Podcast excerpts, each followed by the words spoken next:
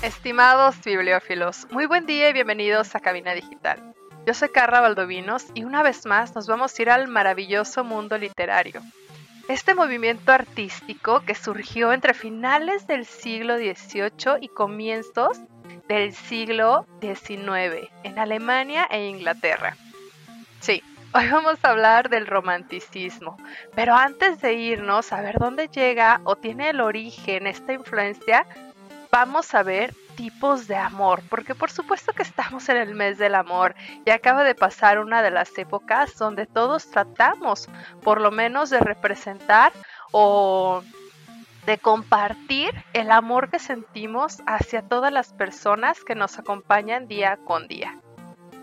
Y para poder definir este término, amor, los antiguos griegos empleaban cuatro palabras distintas para poder definirlo.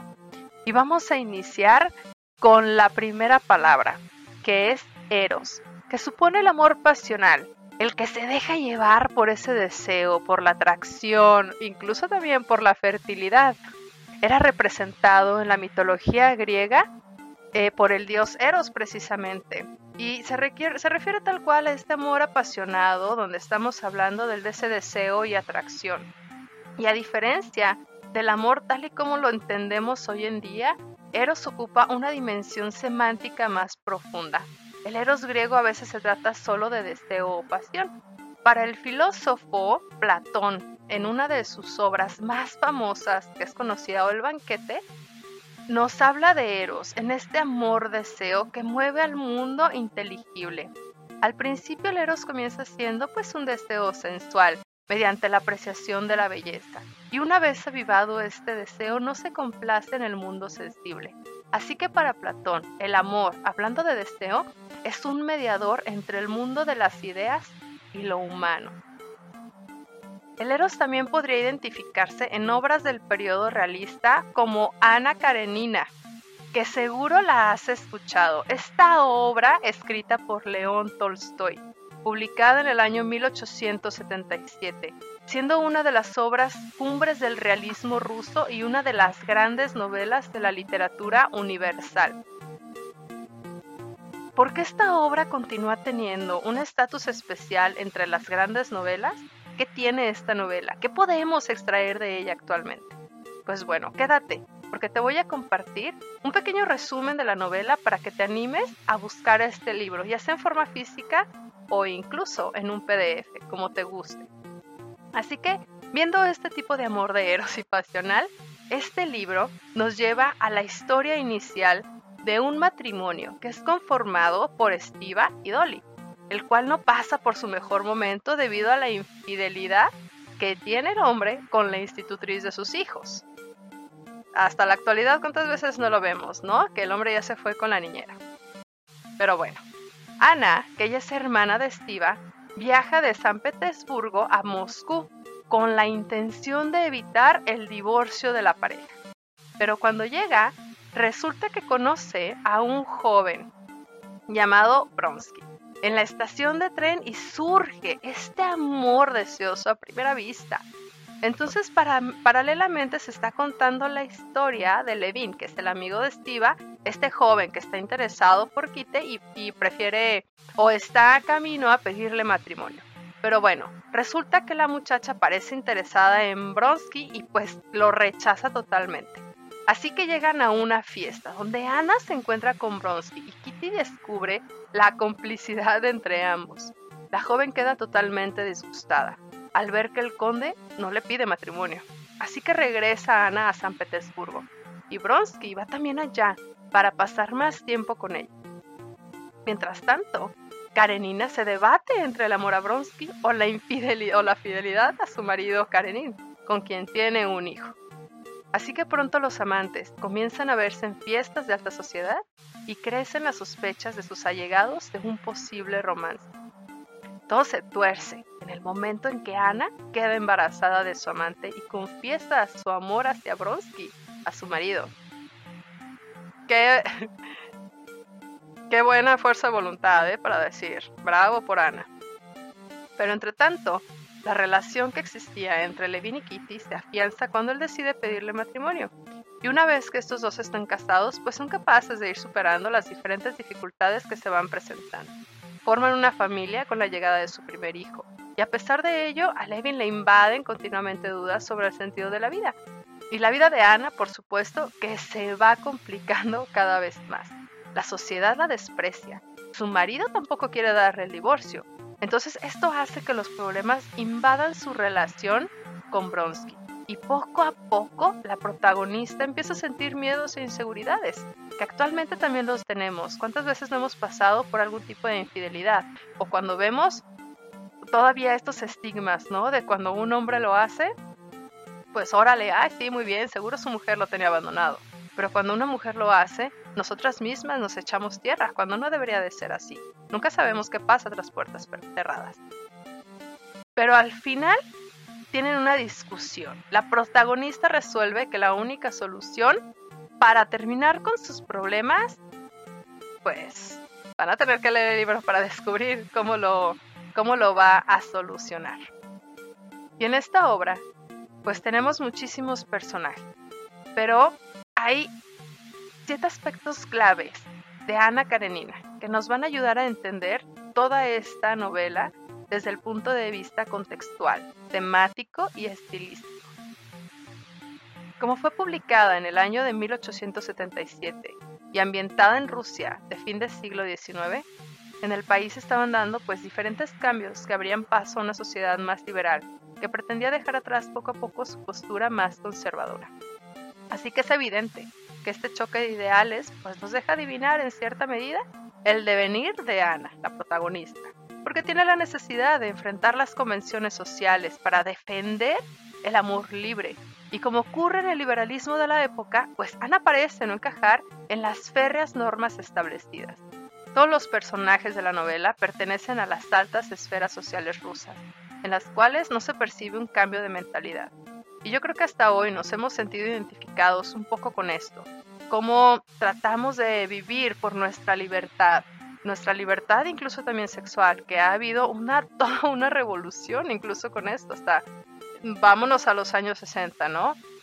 Con toda la revolución de la minifalda.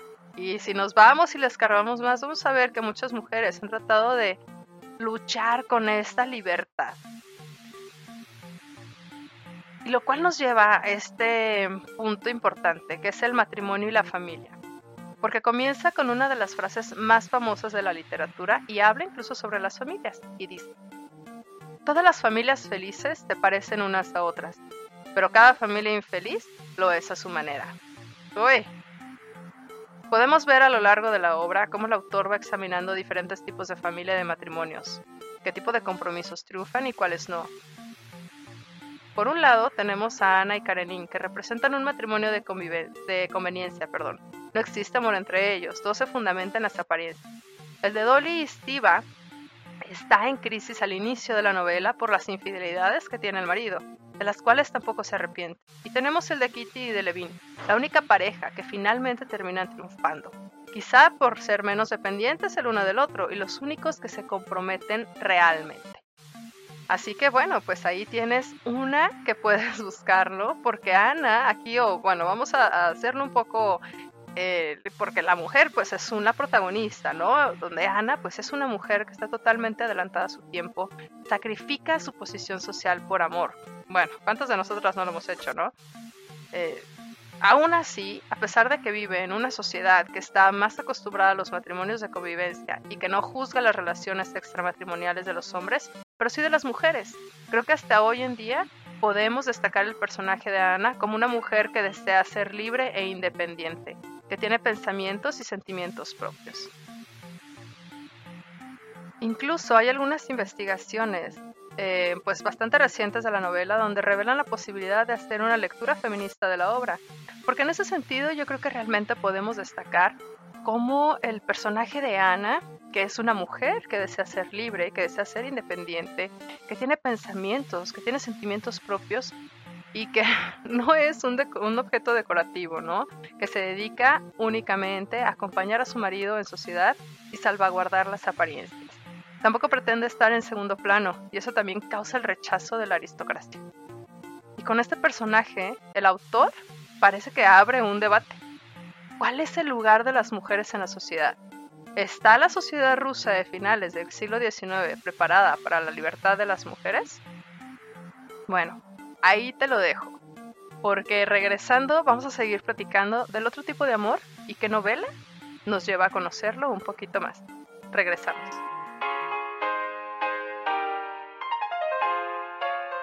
El amor es paciente, es servicial, no es envidioso ni busca aparentar, no es orgulloso ni actúa con bajeza no busca su interés, no se irrita, sino que deja atrás las ofensas y las perdona. Nunca se alegra de la injusticia y siempre se alegra de la verdad. Todo lo aguanta, todo lo cree, todo lo espera, todo lo soporta. Esta es la siguiente palabra respecto al amor, que lo definía en la cultura griega. Y nos referimos a la palabra ágape, que expresa el amor incondicional. Es un amor que tiene como prioridad el bienestar de los demás. Es decir, que supone aceptar al otro indistintivamente de sus imperfecciones. Es un amor totalmente profundo y generoso, en el que se toma en consideración la dicha del ser amado y de los demás. Es un tipo de amor que no espera nada a cambio y se aleja de la superficialidad. Y lo podemos encontrar incluso en el cristianismo porque el ágape es una comida fraternal cuyo fin es la conexión de amor mutuo entre todos los miembros de la comunidad. Y lo podemos encontrar en el pasaje bíblico que escuchamos al inicio del bloque. En el cine podemos encontrar este tipo de amor en una película que nos va a llevar a uno de los libros más leídos y más, más vendidos, más bien también, de toda la vida, que es la Biblia. Y si nos vamos al cine, podemos platicar de la película de la Pasión de Cristo, que fue escrita, bueno, coescrita y dirigida por el director y actor de Estados Unidos, Mel Gibson, en 2004, que cuenta los sucesos ocurridos en las últimas 12 horas de la vida de Jesús. Sí, pues quién más, ¿no? Nos puede brindar este tipo de amor que sea totalmente, pues, real, que no sea ególatra. Y la película inicia con una referencia a Isaías 53. 53.5, eh, perdón, en la que se profetiza al Mesías y su sacrificio por la humanidad. Así que todo comienza en el huerto de Getsemaní, donde Jesús, agitado, ora bajo la luna llena. Tiene a sus discípulos, Pedro, Juan y Santiago, que se encuentran descansando, y en ese momento es cuando llega el lado malo de la vida, Satanás, quien aparece e intenta convencer a Jesús de abandonar su misión. Y una serpiente se desliza por debajo de la ropa de Satanás y se aproxima hacia Jesús, quien aplasta su cabeza. Y así es como todo este camino de las 12 horas, ¿no? Que estamos que vemos a lo largo pues de la película y que llegamos por supuesto hacia la resurrección de este ser maravilloso y más famoso de toda la vida. Pero este es un filme que está bastante pues bien realizado visualmente, ¿no? A la vez que pues fue bastante controvertido y algo limitado a nivel narrativo, pero uno de los grandes problemas de la película es que la acción se enfoca principalmente en el castigo físico que Jesús recibió y poco en todas las implicaciones que hubo después de su sacrificio dentro de este contexto ofrecido de la película. Es decir, pues no establece el por qué es necesario que Jesús sea juzgado y crucificado, ¿no? En general, la pasión de Cristo encierra un momento clave en la vida de una figura muy importante dentro de la tradición religiosa cristiana. Sin embargo, pues bueno, para Mel Gibson, pues presenta una visión de la pasión muy descriptiva, ¿no? Centrada más en presentar acontecimientos que en contar una historia. Que bueno, yo creo que también finalmente ya conocemos esta historia, ¿no? Pero nos pusieron un poco más real. Creo que para despertar eh, quizá la empatía ¿no? del ser humano, de saber qué tanto puede aguantar una persona y sobre todo que el sacrificio aquí es una de las expresiones más grandes del amor al prójimo. tal cual lo que estamos viendo en este tipo de amor. Hace uso de los evangelios para ser eh, pues la manifestación de esta idea, ¿no? Hay una escena donde Jesús dice a sus discípulos, no hay amor más grande para un hombre que le dar su vida por sus amigos. Y este lo podemos encontrar en la Biblia en Juan 15:13. Y asimismo, cuando Jesús está por llegar al Calvario con la cruz a sus espaldas, en un flashback cinta el Evangelio de Mateo 5:43, 46. Y dice: Habrán escuchado decir que se debe amar a quienes nos aman y odiar a nuestros enemigos. Pero yo les digo, amen a sus enemigos y oren por aquellos que los juzguen, porque si solo aman a aquellos que los aman, ¿qué recompensa hay en ello? Y bueno, creo que aquí el mensaje es bastante claro, ¿no? Porque nos habla de que debemos amar incluso a aquellos que nos producen mal. Este amor y el amor que se encuentra en Dios es lo que le permite a Jesús obtener la fortaleza que necesita para llevar a cabo su tarea, que es el sacrificio por la humanidad. Y es una visión totalmente cruda de la pasión de Cristo, donde la mayor parte de la duración de la película pues es un retrato de los últimos, agonizantes y brutales momentos de la vida de este hermoso personaje que es Jesús. Y básicamente lo que Mel Gibson ah, en esta, en esta cinta pues gusta mostrar lo crudo de la situación, ¿no? evitando tratar el tema de sacrificio de forma suave con muchas otras interpretaciones artísticas que hemos visto a lo largo de toda nuestra vida. Y el objetivo es súper claro, mostrar cada detalle posible del sacrificio de Jesús, donde nunca descansa una vez que es capturado por los guardias del templo de Jerusalén al menos hasta el momento de su muerte en la cruz, que igual de todas formas cuando ya está en la cruz y lo tienen crucificado, pues todos sabemos, ¿no? que terminan metiéndole una lanza. Y el ánimo de desarrollar pues la mayor parte de la película pues es el castigo físico al que es sometido eh, pues Jesús. Debilita el desarrollo de muchos de los otros personajes. Y pues no es sorpresa que en esta película se tenga como principal fundamento los textos bíblicos, en particular los cuatro evangelios. Y pues también hace uso de recursos no bíblicos pues para construir el mundo y los personajes de la película, porque finalmente estamos hablando de Hollywood, ¿no? Pero eh, realmente el basarse en estas últimas horas de la vida de Jesús, la mayor parte de la historia se desarrolla a través de varias estaciones que conforman la vía dolorosa, que ya lo conocemos. Y si no, pues bueno, también podemos buscarlo ahí también en la Biblia. Esto es algo que ya lo tenemos ahí y que muchas veces vemos la Biblia en nuestras casas o en la casa del amigo o donde sea, que siempre está, pero ¿cuántas veces la has ojeado?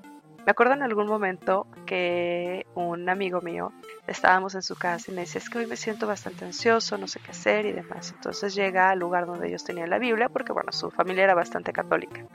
Entonces llega y decide abrir la Biblia en cualquier lugar, ¿no? Lo abre y lo primero que ve fue lo que leyó. Y se hizo bastante peculiar o a él cómo le llegó esa información, ¿no? Porque lo que leyó fue justo la parte que él necesitaba para poder calmar su ansiedad. Yo personalmente no lo he experimentado, pero sí muchas personas cercanas a mí me han platicado esta situación. Así que yo te invito a que busques una Biblia, te sientes mal o te sientes bien, no necesariamente tenemos que estar en una, en una postura negativa, ¿no? Pero que también estés en cualquier estado, llegues y lo ojes y lo primero que leas seguro te va a dar un mensaje que va a ser bastante importante para que te sientas bien en ese día.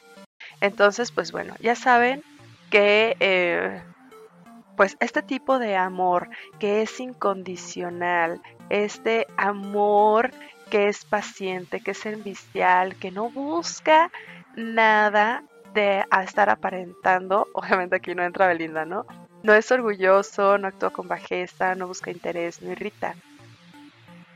Y buscas poner la otra mejilla, ayudar al otro a ser mejores. Y esto pues también nos lleva a otro tipo de amor. Y busquen en verdad la Biblia, seguro que nos va a ayudar. Y este nos lleva a la otra parte este tipo de amor que viene de la antigua Grecia, que es el amor de filia, que es una acepción semejante al de amistad, donde implica cariño y afecto por el otro, pero esto es un poco más fraternal y trata de promover el bien del otro. Es un amor que se basa en la admiración. ¿Cuántas personas nos admiramos, no? Y esta palabra filia viene del griego antiguo y significa amor o amistad tal cual, así que también se utiliza como sufijo para referirse al amor por cosas concretas. Por ejemplo, filosofía, que significa amor o amistad por la sabiduría. Esto yo no lo sabía y la verdad es que me intriga bastante porque sí, precisamente quienes nos gusta leer la filosofía, estás buscando conocer un poco más y las preguntas que siempre van a través de una filosofía. ¿Quiénes somos? ¿Para qué venimos? ¿Quién está más allá? ¿Cómo nos ayudan? Y esto lo platicamos en el siguiente bloque. Regresamos, estamos en Raíces Culturales.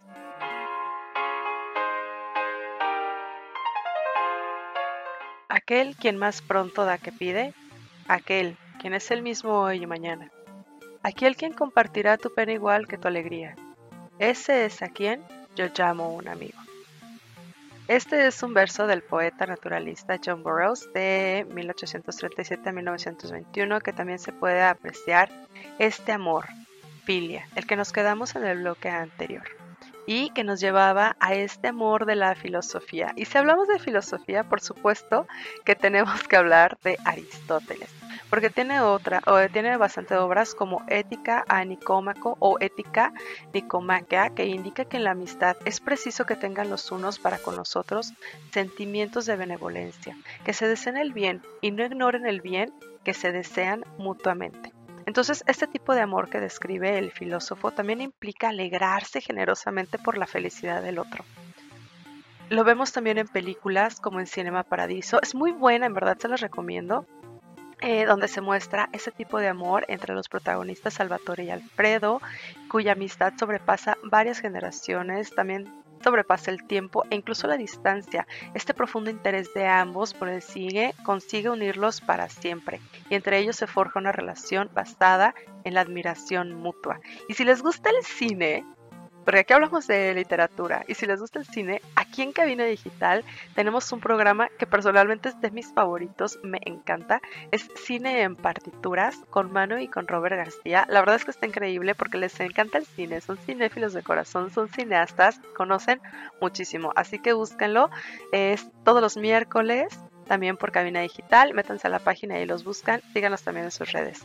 Y bueno, vamos a seguir platicando de este amor de filia, de este amor por la admiración. Y nos quedamos en esta parte de la ética de Aristóteles, porque esta es una obra que contiene uno de los tratados más importantes que se conservan hasta la fecha de la filosofía occidental.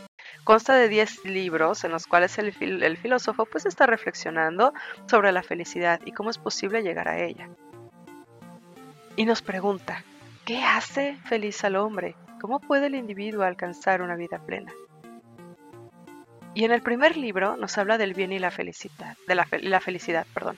En este libro el filósofo atiende cuál es el fin de las acciones humanas, indaga en la naturaleza de la felicidad y trata de poner una diferencia entre las virtudes éticas y las, y, ah, las dianoéticas.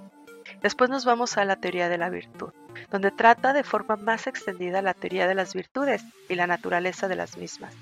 Y aquí Aristóteles compara la virtud con otros tipos de saber, lo cual nos lleva al libro tercero, el valor y la templanza, este libro consta de tres partes. En la primera, Aristóteles analiza los actos voluntarios e involuntarios del hombre. En la segunda parte, el filósofo analiza la virtud de fortaleza, donde afirma estar, entre, estar en el medio entre el temor y la confianza. Y en la tercera parte, habla sobre la templanza, esta virtud que se encuentra entre el placer y el dolor. Y así se sigue hasta los 10 libros. Y una de las características principales de toda esta ética aristotélica, que es la teológica, es decir, que las acciones son analizadas basándose en un fin. Un acto será bueno o malo dependiendo de las consecuencias que tenga. Así para el filósofo, al fin al que aspira el hombre es la felicidad, por tanto una acción es buena si logra hacer al individuo más feliz. Y aquí podemos poner entre paréntesis si esta parte nos lleva a pensar quizá un poco maquiavélico, o por el lado del ego. Sin embargo, esta ética aristotélica es de carácter totalmente práctico. No basta con estudiarla, sino que hay que hacer uso de ella a través de la experiencia, que obviamente todos los tenemos. Es parte de la reflexión, de la meditación que tratamos o procuramos de hacer diario. Y si no lo hacemos, en verdad hay que tratar de hacerlo un hábito, porque eso nos ayuda a ser mejores personas y llegar a la felicidad. Entonces aquí estamos reflexionando sobre toda la conducta humana. Y para Aristóteles, pues todo comportamiento persigue un fin, es decir, se mueve por un objeto o un motivo y pues este motivo no es en vano, ¿no? Entonces empieza a diferenciar entre dos tipos de fines, los fines útiles como medios y por otro lado el fin último, en que consiste cada uno de ellos. Pues bueno, vamos a ver. Los fines útiles como medios según Aristóteles, sirven a nosotros hombres como vía para alcanzar otros. Sin embargo, el filósofo pensó que podría haber, otro fin, uno último al que todos los demás están sometidos. Es el que nos lleva a la felicidad. En este sentido, toda esta ética aristotélica mantiene lo que se conoce como eudomonismo, es decir, que afirma que la conducta humana se dirige hacia la felicidad. Este fin no está condicionado por otros, sino que es un bien último. Y para el filósofo, el fin último que intenta conseguir el hombre es la felicidad.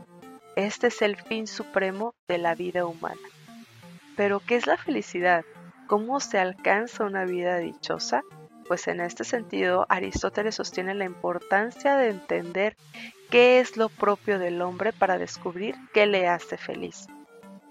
Es decir, si a mí me hace feliz comer unos deliciosos tacos de pastor, a lo mejor a la persona que me está acompañando, a la persona que está al lado, pues a lo mejor a ella le hace feliz unos tacos de suadero.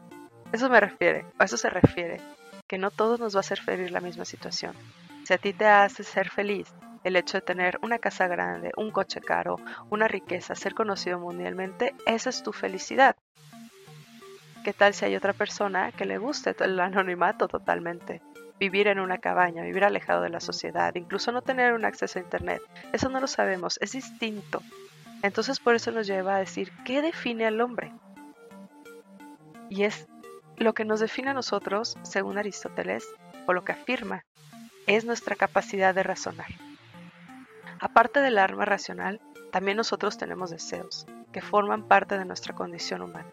Y para no dejarnos arrastrar por estos deseos y pasiones, nosotros como individuos debemos dirigir nuestro comportamiento y tenemos que someter dichas pasiones a la razón. Así que en consecuencia en toda esta ética aristotélica, el mejor camino para alcanzar este fin último reside en tener la capacidad de nosotros de encaminar esos deseos o pasiones por el sendero de la prudencia. Sostiene que nosotros hombres debemos buscar la felicidad en la tarea, entre comillas, que mejor domina. Esta es razonar. Así que propone un modelo mediante el cual nosotros hombres podemos practicar a través del, razonamiento pues toda una serie de hábitos que nos conduzcan hacia el bien y la justicia y en consecuencia a la felicidad. Y aquí entran en el juego las virtudes, el equilibrio entre excesos. Pero ¿qué es una virtud? Generalmente podemos entender virtud como la inclinación a obrar basándose en unos ideales o también lo podemos asociar a tener determinadas capacidades o destrezas. Pero para Aristóteles, ¿qué significa eso? Son las actitudes o capacidades que conducen al hombre a ser pleno. Entonces, ¿cómo se consigue alcanzar ese estado de plenitud o felicidad? Pues el único camino que propone el filósofo es el del equilibrio, esto se logra ejercitando la razón, reconduciendo los deseos y pasiones, situándolas entre el exceso y el defecto, es decir, en un punto intermedio. Así aparecen dos tipos de virtudes, entre las, intelectuales y las virtudes éticas. Y aquí nos podemos seguir platicando horas y horas de esto, pero hay otro libro que también es uno de los libros clásicos de toda la vida, que es El viejo y el mar de Ernest Hemingway. Ya luego platicaremos más de filosofía de Aristóteles porque eso nos lleva a muchísimos temas. Pero vamos a hablar de este libro. Es una novela corta que fue publicada en el 52 y es por supuesto estas obras famosas de toda la vida, ¿no? Tiene una estructura bastante sencilla, un lenguaje claro, exploramos temas de la naturaleza y la muerte a través del protagonista, pero esta obra corta en sus páginas nos deja diversas enseñanzas y está abierta a diferentes lecturas e interpretaciones, incluso algunas de ellas de carácter simbólico. Pero hay muchísimo que analizar respecto a este amor, a esta filia, porque creo que es importante lograr entender al autor y el contexto en el cual maneja pues toda la historia. Está Ernest, Hemingway está enmarcado en un grupo de escritores estadounidenses dominados por generación perdida. Son, escritores realmente que fraguaron su carrera tras la Primera Guerra Mundial y que en sus obras reflejan el pesimismo de la época. Qué feo, ¿no? Y, y la soledad aquí es uno de los temas en los que ahonda esta historia está presente en el protagonista que vive solo desde que su esposa murió y a la que recuerda. El viejo no mantiene apenas relación con los habitantes del pueblo, salvo con Manolín, quien se convierte en su fiel confidente de principio a fin, pero deja de acompañarlo cuando sus padres se lo piden.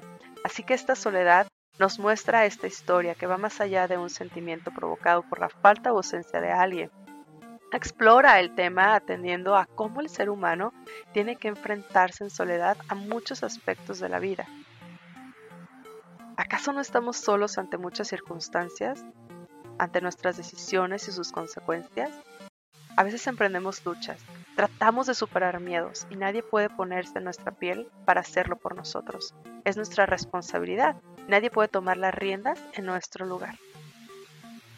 Y a simple vista, el protagonista tiene numerosas razones por las cuales podría dejarlo todo. Es anciano y pues no le va muy bien en su trabajo. Durante la lectura podemos pensar en la palabra fracaso, una situación de protagonista que plantea dos posibles opciones, dejar vencer o por el contrario apostar por salir más fuertes por la resiliencia. Así que ya saben, este amor, esta filia, este amor por la filosofía, por la sabiduría, por la admiración de otra persona, lo podemos encontrar la misma ética de Aristóteles o en este maravilloso libro del viejo y el mar de Ernest, de Ernest Hemingway. Así que búsquenlo en verdad y regresamos para seguir platicando del último tipo de amor. ¿Y qué más libros y literatura podemos encontrar que nos haga referencia para comprender mejor estos tipos de amor por los antiguos griegos? Regresamos. Madrecita mía, madrecita tierra Déjame decirte, dulzuras de extrema, es tuyo mi cuerpo que juntaste en ramo, deja revolverlo sobre tu regazo. Esto nos lleva al último tipo de amor, el amor estorge entre familiares, que por supuesto lo vemos reflejado en poemas como Dulzura de Gabriela Mistral que justo les acabo de leer.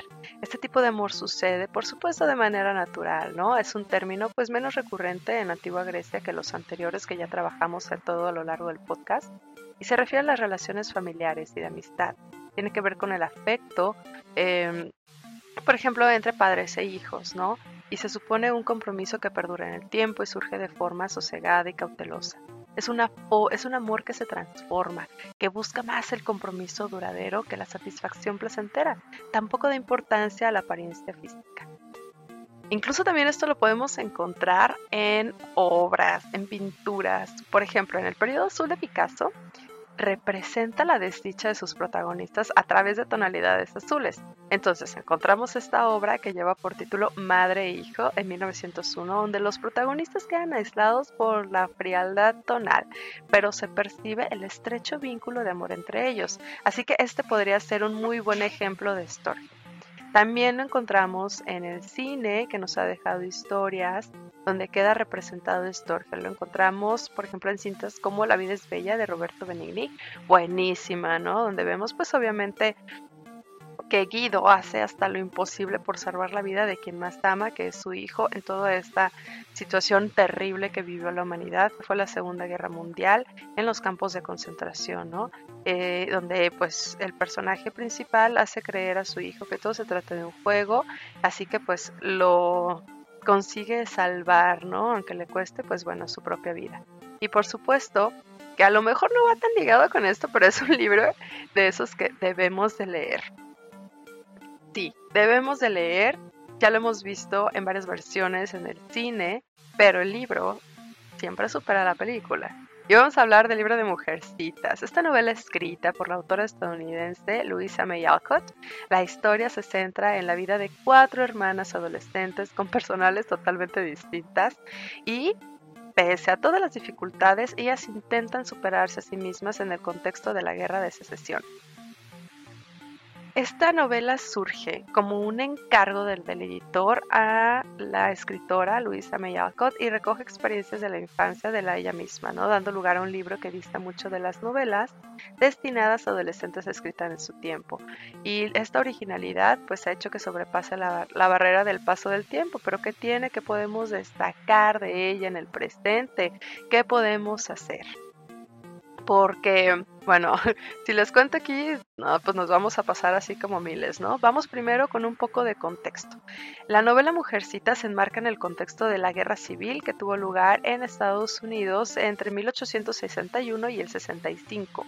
Las vivencias de la familia March en gran medida es el eh, calaron en los hogares estadounidenses, ¿no? Cuyos lectores pasaban por una situación muy parecida. Las mujeres e hijos despedían a los hombres sin saber si volverían a verlos.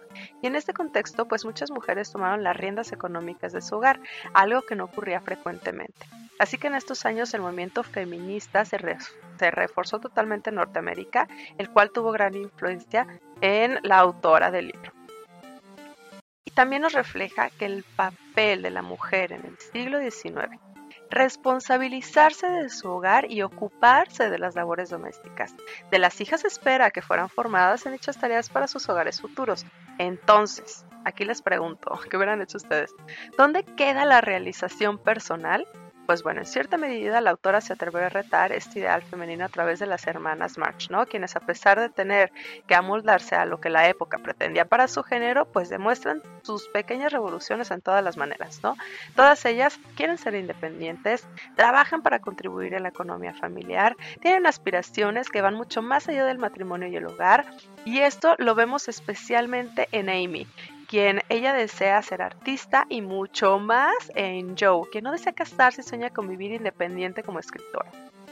Que si lo vemos en la primera película, pues este, este personaje es interpretado por Winona Ryder, que a mí la verdad me gusta mucho. La nueva versión, honestamente no la he visto porque me gustó bastante la primera película, pero también he escuchado pues bastante buenas críticas. Y tenemos personajes también como Meg y Beth que se amoldan a lo que la sociedad espera de ellas. Mientras la, desea, la primera desea casarse y formar una familia, la segunda se mantiene en el hogar familiar con un rol servicial, ¿no? Así que es evidente que la autora no pretende rebelarse explícitamente contra los roles tradicionales de toda la época, pero sí abrió una puerta a la reflexión sobre si la libertad y la realización personal de las mujeres también podía ser una forma de vida. Vamos a platicar ahorita un poquito de este amor romántico y familiar, porque por supuesto que está presente en el libro de dos formas, el amor romántico y este amor familiar, ¿no? La primera parte de la obra es el amor, eh, pues es totalmente idealizado, es propio de la época romántica que se enmarca en el libro, ¿no? Después con la madurez que demuestran las hermanas en la segunda entrega se percibe una idea más compleja del amor. Al final la novela concluye con la idea de que el amor más incondicional es el familiar. Storge, ¿no? Porque las hermanas siempre permanecen ahí las unas para las otras. Así que el amor familiar es el que da la mayor felicidad. Y la bondad y la modestia es algo que se presenta en esta novela. Al principio, se presenta la novela alegórica de El progreso del peregrino de John Bunyan que está presente en varios capítulos. Este libro sirve a las muchachas como transformación moral para superar todas sus imperfecciones. Las jóvenes son educadas en el camino de la bondad y la modestia. Y este fragmento de la señora March advierte a Amy sobre ello. Ahí les va. La vanidad echa a perder las mejores cualidades. El talento y la bondad nunca pasan inadvertidos. Y aunque así fuera, la conciencia de tenerlos y hacer un buen uso de ellos debería bastar. Las virtudes quedan ensalzadas por la modestia. Uy, es que esta novela refleja cómo la familia Marx debía o había pasado de tener dinero a no tenerlo. Cuando el padre de ellos o de la familia deja del hogar, pues se va a la guerra, la señora March queda encargada de su hogar en todos los aspectos y también de la educación de sus hijas. Así que, pues aparentemente en esta ocasión, pues adversa, permite a las mujeres de este hogar salirse de los roles tradicionales femeninos que hemos tenido a lo largo de toda la historia, ¿no? Así que de una u otra forma, cada una de ellas aprende a realizarse en trabajos fuera del hogar familiar a fin de sustentar a la familia. Ay, es que esta, la verdad, hay muchísimas más que nos podemos encontrar. Yo en verdad les recomiendo que busquemos más de este tipo de libros que veamos que realmente pues el amor de familia debería de ser algo bueno, pero también debemos de comprender que no precisamente, aunque sea nuestra familia, significa que sean buenos para nosotros. También hay que cortar relaciones tóxicas, en verdad, porque también tenemos otros libros, por ejemplo, el libro de Como agua para chocolate, que fue escrita por la escritora mexicana Laura Esquivel, ¿no? publicada en 1982. Es resulta que es el amor imposible, la tradición familiar, la revolución, la gastronomía, la realidad y la fantasía son algunos ingredientes, por así decirlo, que dan lugar a esta historia, que ha pues logrado pasar de generación a continuación, ¿no? Pero esto gira en torno a Tita, es una mujer que no puede vivir una historia de amor a causa de la tradición familiar, la cual obliga a cuidar de su madre y permanecer soltera de por vida. Yo me acuerdo que en alguna ocasión mi madre, hola madre, ¿cómo estás? Eh, me dijo, tú no te vas a casar, tú no vas a tener familia, tú te vas a quedar aquí en la casa porque te tienes que quedar aquí para cuidarme. Y eso es un tipo de relación pues bastante tóxica, ¿no? Obviamente no sucedió así con mi mamá, cada quien hace su vida y todo, pero esta novela mexicana es súper exitosa. Es... Eh, pues un amor prohibido, ¿no? Entre los protagonistas, precisamente a causa de esta tradición familiar. Y algo que está padre de este libro, que podemos, eh, aparte de ver como una relación tóxica o algo distinto a lo que vemos en el libro Mujercitas, que siempre están unas para todas, pues aquí es totalmente distinto, ¿no? Em, en cada, en cada capítulo que vemos de esta novela, pues hace una fusión de los platos típicos de la gastronomía mexicana con la historia de la protagonista que se llama Tita, ¿no? Entonces, este también se los, también se los recomiendo, digo, porque también es importante que conozcamos que es algo bueno y que nos puede traer una felicidad que realmente nosotros estamos buscando, como bien lo decía este Aristóteles en su ética, ¿no? En su libro dice, uy, ¿qué es lo que realmente queremos? ¿Cómo podemos buscar esa felicidad? Bueno, pues podemos ver dos tipos totalmente distintos. O si te guías por las tradiciones familiares que sabes que no te van a llevar a la felicidad y te la vas a pasar súper desdichado toda la vida, o puedes enaltecer, aceptar cuál es tu realidad y sacar lo mejor de ello. Así que Muchísimas gracias a todos ustedes que me prestaron sus oídos en esta edición de Raíces Culturales. Yo estoy súper agradecida a todos quienes nos escuchan, desde Estados Unidos hasta Argentina, hasta Rusia, hasta todo el mundo. En verdad, muchísimas gracias por prestarme sus oídos. Espero que lo que les platico aquí nos ayude a que podamos buscar ese libro que tenemos ahí en nuestro librero, que luego vamos acumulando y acumulando y nos olvidemos de leerlo. Leer es algo maravilloso y nos lleva a mundos extraordinarios. Muchas gracias nuevamente y quédense aquí en Cabina Digital, que tenemos más programación que seguro será de su agrado. Hasta la siguiente semana.